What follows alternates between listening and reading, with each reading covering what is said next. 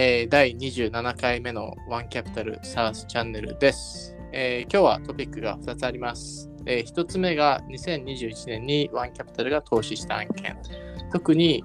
と何が決め手になって投資したのか、これを話したいなと思ってます。で、2つ目なんですけど、これは浅田さんが先日、フォーブスの取材でお話しされてた内容、これをカバーしたいなと思ってますと。であとですね、あの、今日は実は初出演の中島さんがいらっしゃってます。よろしくお願いします。よろしくお願いします。中島です。ちょちょっと緊張してますか、中島さん？緊張してますね。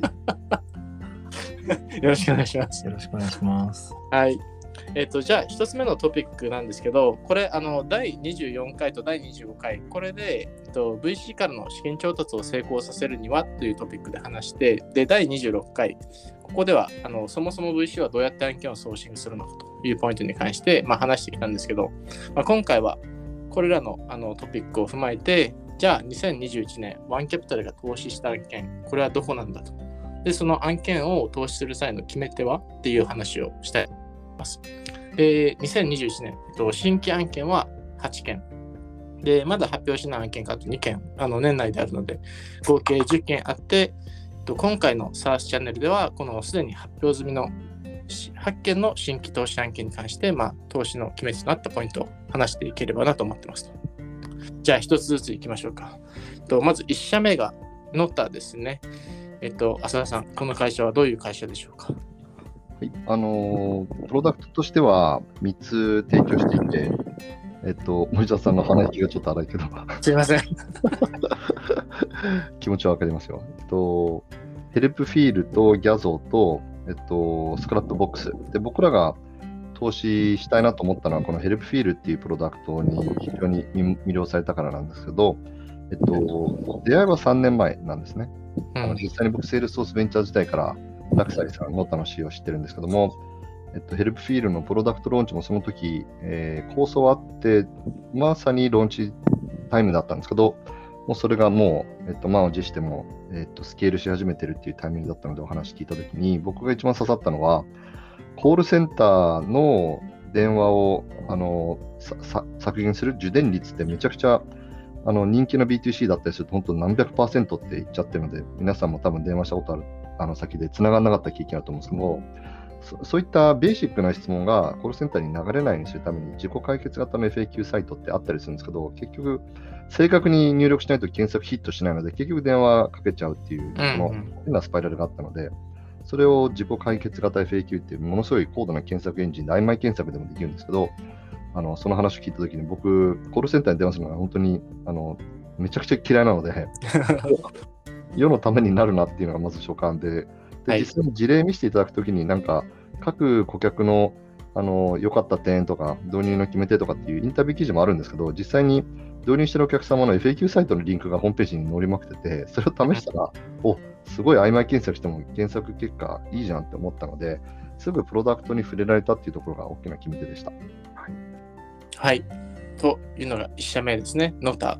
で、2社目の投資が、えっと、オーラリング、まあ、オーラですね。で、これはちょっと僕、まあ、入る前なんですけど、まあ、ユーザーとして、まあ、あのワンキャピタルの社員、皆さん、あのオーラリングをあの買って使ってるんですけど、まあ、プロダクトがいいなというのが感想ですね。でともう具体的にはレディネススコアと睡眠スコア、これが本当に正確で、あとその詳細もいつ寝て、で、いつ起きて、で、あの、一番最初のハートレート、心拍数もとか全部見えるので、本当に体の調子のいい、悪いが分かるというのが一番のあいいところかなと。で、実際この会社はものすごい大きい会社です。すみません、浅田さん、最新の売り上げはいくらでしたっけ、この会社。ね、あの言いたいところですけど、3桁、ね、はい。ですよね。なんで、もう、あの、会社としても、まあいい感じだし、プロダクトもものすごいいいという感じで、はい。2社目がオーラでした。はい。3社目がスピアですね。CEO のあの大山さんはユーザーベース時代からしていて、えっと、ニューヨークに赴任される前にユーザーベースの中で新規事業っていうプロジェクトがあったので、その時に僕が元投資家として OB でメンタリングをやってた時に、えっと、リードされてたのが大山さんでした。で、その時に結構緻密な事業計画作る方だな、プロダクトの、あの、なんでしょうね、こだわりもすごい強かっただなっていう印象で、その後はまあしばらく、えー連絡が取ってなかったんですけど、ご帰国されて、えーカレンダーアプリをやってるっていう噂は聞いてたんですけど、僕当時カレンドリーを使いまくってたので、でしかもカレンドリーが出てきてから、ものすごいカレンダーアプリが世の中にいっぱい出てきてたので、おかなりレッドなところにチャレンジしに行ったなと思ってたんですけど、うん。あの、こんなんかのきっかけでスピアを普通に使ったときに、なんじゃこれと。あの、カレンドリーよりも使いやすいじゃないかと。一言で言うと、ワンクリックって自分と相手の予定、あの、通常のカレンドリーとかって相手の予定は見えるんですけど、自分の予定もう一回開いてみなきゃいけないので、このリンクを送ったときに、その送り先のことまで考えてるこのおもてなし精神が、プロダクトに乗り移ってたので、これさすがに日本人の清化だなっていう感じで、あのもう愛愛用したんですよね。で、カレンドリーで有料機能もあの使ってたんですけど、それはもうもうやめちゃってですぐスピアに乗り換えたんですよね。で、その時にチャットで本当すごいあのカレンダーアプリ作りましたねっていう雑談から入ったんですけど、あのうん。ちょうどラウンドをやってるってことだったので、基本的にエンジェルしか集めたくないっていう話だったんですけど、いや、まあ、僕らもエンジェルみたいなものですよという謎のコメントをしてですね、ラウンドをリード、あの個人投資家のラウンドですけど、我々も結構しっかりとした金額を入れて、今、えーユーザー数が、えー2万人突破したところですね。あの投資した時5000人だったので、もう4倍になってるっていう、これもすべて広告宣伝使わずに、口コミで広がってるので、プロダクトレッドグロスをもう証明してる、いいスタート切れたなと思ってます。そうですね。なんか、ツイッターとかでよく流れてきますよね。スピアめっちゃいいと。あの、で、僕もあの書いてたんですけど、カレンダリー、まあ、浅田さんが今おっしゃったように、カレンダリー、自分のあのカレンダー別で開いて、それと、なんでしょうね、チェックで比較しながら、あの、承認しなきゃいけないんで、それがしなくて全然いいなと。はい。で、次が4社目で、ですね、クリスプサラダワークス。で、これはですね、まあ、僕はアメリカに住んでたんで、普通に、まあ、浅田さんもアメリカで住まれたというか、まあ、働かれた経験があると思うんですけど、まあ、普通に美味しいサラダが多いんですよね、アメリカだと。美味しいお店たくさんあるんですけど、まあ、日本はそういう美味しいサラダが少ない中、まあ、美味しいサラダを提供してる。まあ、純粋にサラダが美味しい。で、さらに、まあ、それだとサースじゃないじゃんか 言われそうなんですけど、あの、まあ、サブスクの提供をしていて、かつ、僕一番いいなと思ったのは、この顧客の90%以上、このデジタルデータを持ってるっていうのが、レストランとしてすごい驚異的だなと思って、はい、そこら辺が特徴かなと思ってます。何かありますか？あとは、まあ、既存の株主さんとかの協力で、まあ、売上が大きく伸びる可能性があるっていうのがありますね、ここは。ここは中島さんもぜひちょっとコメントをもしよければ。そうですね。僕も今ハマって週12回は通ってるんですけど、まあ、ちょっと僕のエリアはまだサブスクのが提供されてないんですけどあのアプリで一番最初にその他のユーザーさんのおすすめカスタムサラダがこう出てくるんですけど最近は自分の好みとはまた別でそういうものも頼んであみんなこういう味の頼んでるんだっていう新しい楽しみ方をちょっと見つけてまた一つ好きになっている感じですねユーザーとしては。うん、ありがとうございます。で、次、えっと、これが、1、2、3、4、5、5社目、ピボットですね。はい、こちらはですね、プロダクトがまだ出てませんので、あの 説明したとしてもそれは何だろうって感じになると思うので、えっと、そのお披露目を待ちたいと思うんですけども、佐々木紀彦さんは、えー同じく大山さんとユーザーベースに在籍してた方でも、ニュースピックスを立ち上げて、もう大人気メディアにしもう育て上げた張本人なので、えっと、その前は東洋経済。で、僕自体、佐々木さんの記事とか企画とか本当大好きで、いつもあの見ていて読んでたりしてたので、あのそれを、えーその経験を用いて今回ピボットという会社、プロダクトを作るってことにもう、もう真っ先に何を作るかって具体的なところはわからないんですけど、うんとにかく投資させてくれというお願いを最初からしつこくしてた、しつこくしたがちかなと思います。はい。うんで、あの佐々木さんのブログにも書いてありましたけど、えっと、知識を詰め込むメディアはニュースピックスで作れたんですけども、やっぱりそこで成しら成し遂げられなかった、そういったコンテンツを読んで、勇気を持って行動させるっていうところのメディアにあのチャレンジしたいということでしたね。やっぱりまあ、確かに僕もいろんな記事読んだり、本読んだりしながら、ちょっと頭でっかちになることってあると思うんですけど、やっぱりプロジェクション AI をこうやって、森島さん、中島さんと3人でやりながら、もうあのとにかくやるしかないじゃないですか。うん。やらずしてプライシングとかいろんな勉強して、なんか、ああだこうだ議論しても何も一歩も始まらないので、そうですね。やっぱりやってみて失敗も含めて体験することが一番だと思うので、なんかそういった背中を通してできるコンテンツを、えー年明けには、えー出していけるという話なので、ぜひ皆さん、えー聞いていただいている方は楽しみにしておいていただけると嬉しいです。はい。で次が、えっと、6社目でアガサですね。で、これは、えっと、まあ、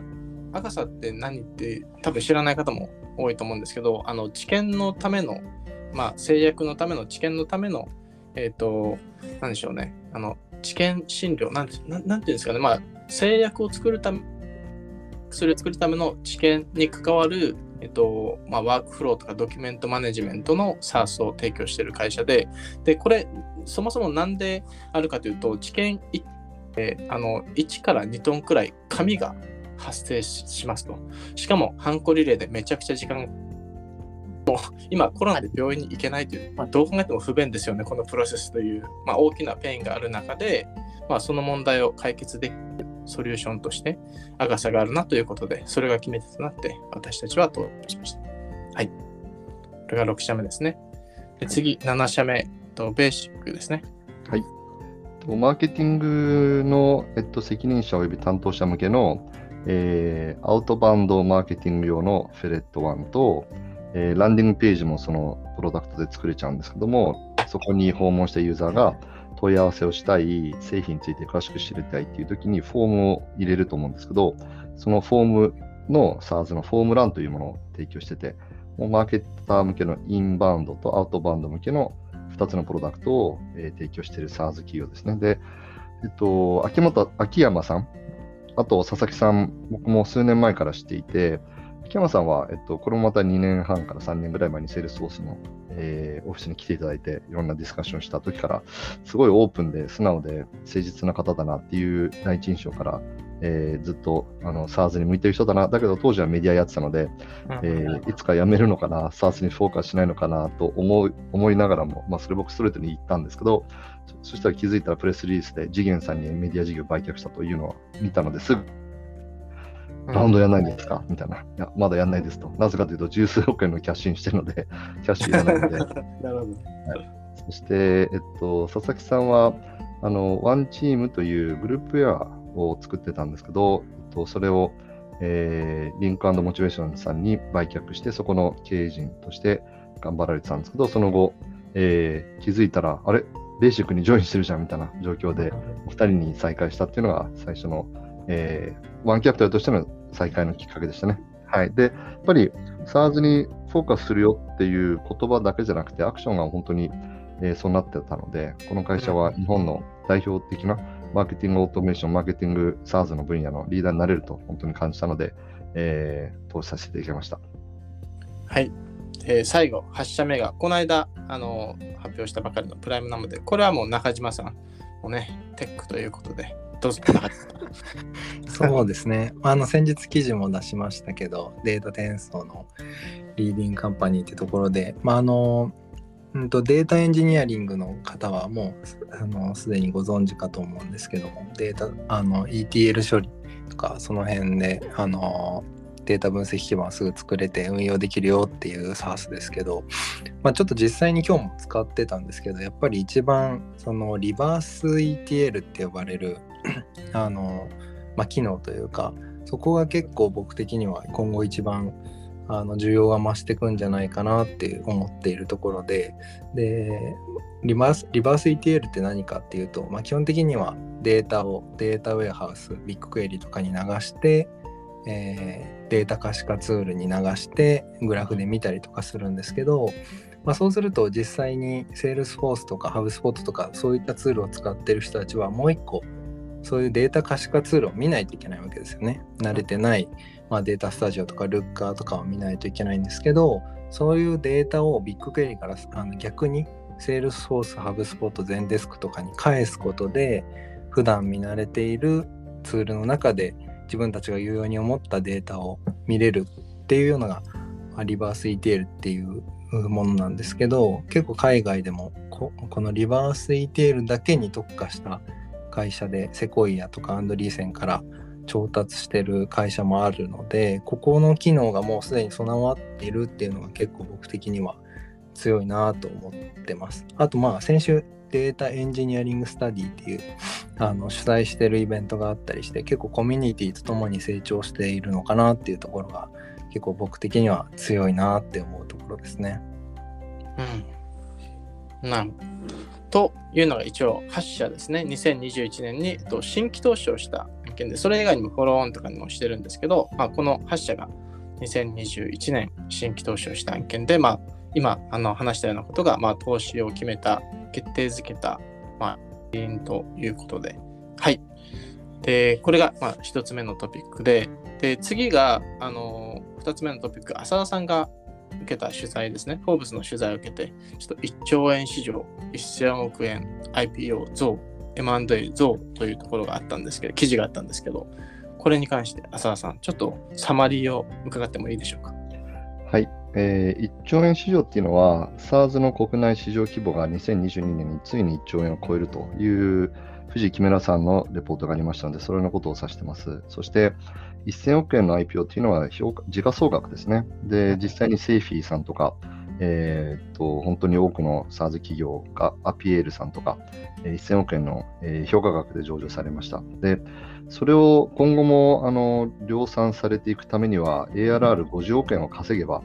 20倍のマルチプルがつく、えー、時代ですので、えー、最近は少し金利上昇の影響をの煽りを受けてものすごい下がってきてますけど、とはいえ、まだ、えっと、中央値が13、14倍ぐらい、えー、うん、ありますので、やっぱりえあの ARR をちゃんと50億円まで積みますことできれば1000億円上場というのは絶対不可能じゃないなと思ってますので、えっと、それが2点目のこの1000億円の IPO っていう意味ですね。そして M&A っていうのは、あの言葉通りなんですけど、上場していってる、えー、1000億円以上の SARS 企業とか、まあ、500億円以上の SARS 企業とか、本当にキャッシュリッチなので、えーじまあ、上場するまでに、えー、築いてきた ARR に加えて、プロダクトロードマップを描いた上で、えー、買収をすることでさらに ARR を伸ばすっていう戦略に移り始めていて、うん、えー、フリーさん、マネーフォワードさん、えー、サンサンさん、スマレジさんなどなど、チャットワークさんとかも、えー、IR で発表してますけど、まだ非上場のひょっとしたら1億円から5億円ぐらいの ARR の会社を、えー、積極的に買収するための資金を、えー、もう持たれているので、それが2022年はガンガンと、えー、実行されるんじゃないかなというふうに感じてます。はい。そういったことを書きました。はい。まあ、ちょっとね、あの、最近は 株価がじわじわと下がってきて、マルチプロもどんどんこうね、下がってきて、ちょっと暗い感じになってますが、そもそものファンダメンタルはどんどんどんどん伸びてきてますし、あのプロジェクション IDB とかでもあの見ていただくと分かるんですが、あ、今ちなみに無料キャンペーン中ですので、ぜひログインして見てみてください。で、プロジェクション IDB 見ても、あの ARR、えっと、27社トラックしてる会社の合計 ARR 見ていくと、まあ、綺麗な右肩あのグラフ、チャートができてるので、本当にファンダメンタルはどんどんどんどん伸びてきてるので、まあ、潮目が変わるとまた、こう、バーッとマルチプル株価ともに上がっていくのかなとちょっと思ってる状況ですと。はい。というのが今日カバーしたかった2つのトピックです。大丈夫でしょうか ?2 人とも。他に何もなければ 今日はこんな感じで締めたいと思うんですが、いかがでしょう？そうですね。2021年でもどうでした？お二人とも。あの、6月1日に同じタイミングでジョインされて、あの、よりソーシャルメディアに最初から時間とあののエフォートかけてもらったのは森島さんの方で、入社前からブログも書いてて、で中島さんはその分行動を書いてもらってたと思うんですけど、はい。うん、6月からね、あの、12月末までどうでしたか？今年はどんな年でした？どうですか？中島さん、僕から言っても大丈夫ですか？あ、もうどうぞ。えっ、ー、と、僕はですね、あの、最初やっぱり戸惑うところはあったんですよ。あの、ソーシャルメディアをとか、まあ、後々説明を受けて、まあ、なるほどというところがあって、まあ、一つがまずソーシャルメディアを使いましょうと。で、あなたのこと誰も知らなかったら 声かからないですよっていうのはもう本当にそうだなっていうところが一つで、なんでノート記事もたくさん書きますし、ツイッターでもこうね、どんどんこう名前を売っていくじゃないですけど、出ていって、で、もう一つが、あの、プロジェクション AI ですね。これは、あの、入る前にもちょっと見せていただいたりはしてたんですけど、まさか自分がこんなにがっつり デモをしたりとか、事業計画一緒にやったりとかっていう、あの、まあ、時間のこれぐらいは使ってほしいですって伺ってたんですけど、もう今本当に週によっては50%ぐらい使ったりするので、で、これもまあ後々やっぱり、と。で、今日もなんか中島さんとちょっと話してたんですけど、その、これやらないで多分 VC だけやってたら多分うまくいかなかっただろうなというところがあって、要は起業家との距離の縮め方が全然違うなと。要は失敗談とか成功談とか、そういう話をするときに、やっぱり自分でやってきたことを話せるじゃないですか。単純に本で読んだとか、他の VC がこういうこと言ってたじゃなくて。なので、すごい貴重な経験をさせてもらってるなと。ただ、やっぱり結果として僕たちは、えっと、もともとは、えっと、何百万円という MRR を目指してて、で、そこに未達だったので、来年こそはちゃんと目標を達成して、まあ、YC にも向かって、ね、あの、い良い2020年2年、2年だったなと終えたいなと思ってます。まあ、早いですけど、まだまだ。いいですね、ありがとうございます。中島さん、いかがですか？そうですね、もう激動の年で、あの特にそうですね、僕は会計、財務とか、そういった知識ゼロで来てるので、そういうドメイン知識が最初、本当にゼロの状態だったんですけど、今気づけば、そういう記事読んでても、ふむふむなるほどみたいなところがあって、だいぶあのそういう力もつきましたし、それによってこう、まあ、プロジェクション AI 使う人、プロジェクション AI で AB を使う人がどういうこと考えてるかっていうところもより具体的に踏み込んで考えて開発今しているのかなって思うと そういうところでもかなり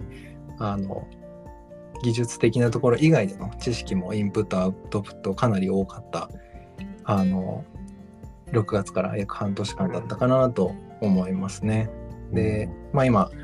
あのオウンドメディア含めて3つプロダクトをあの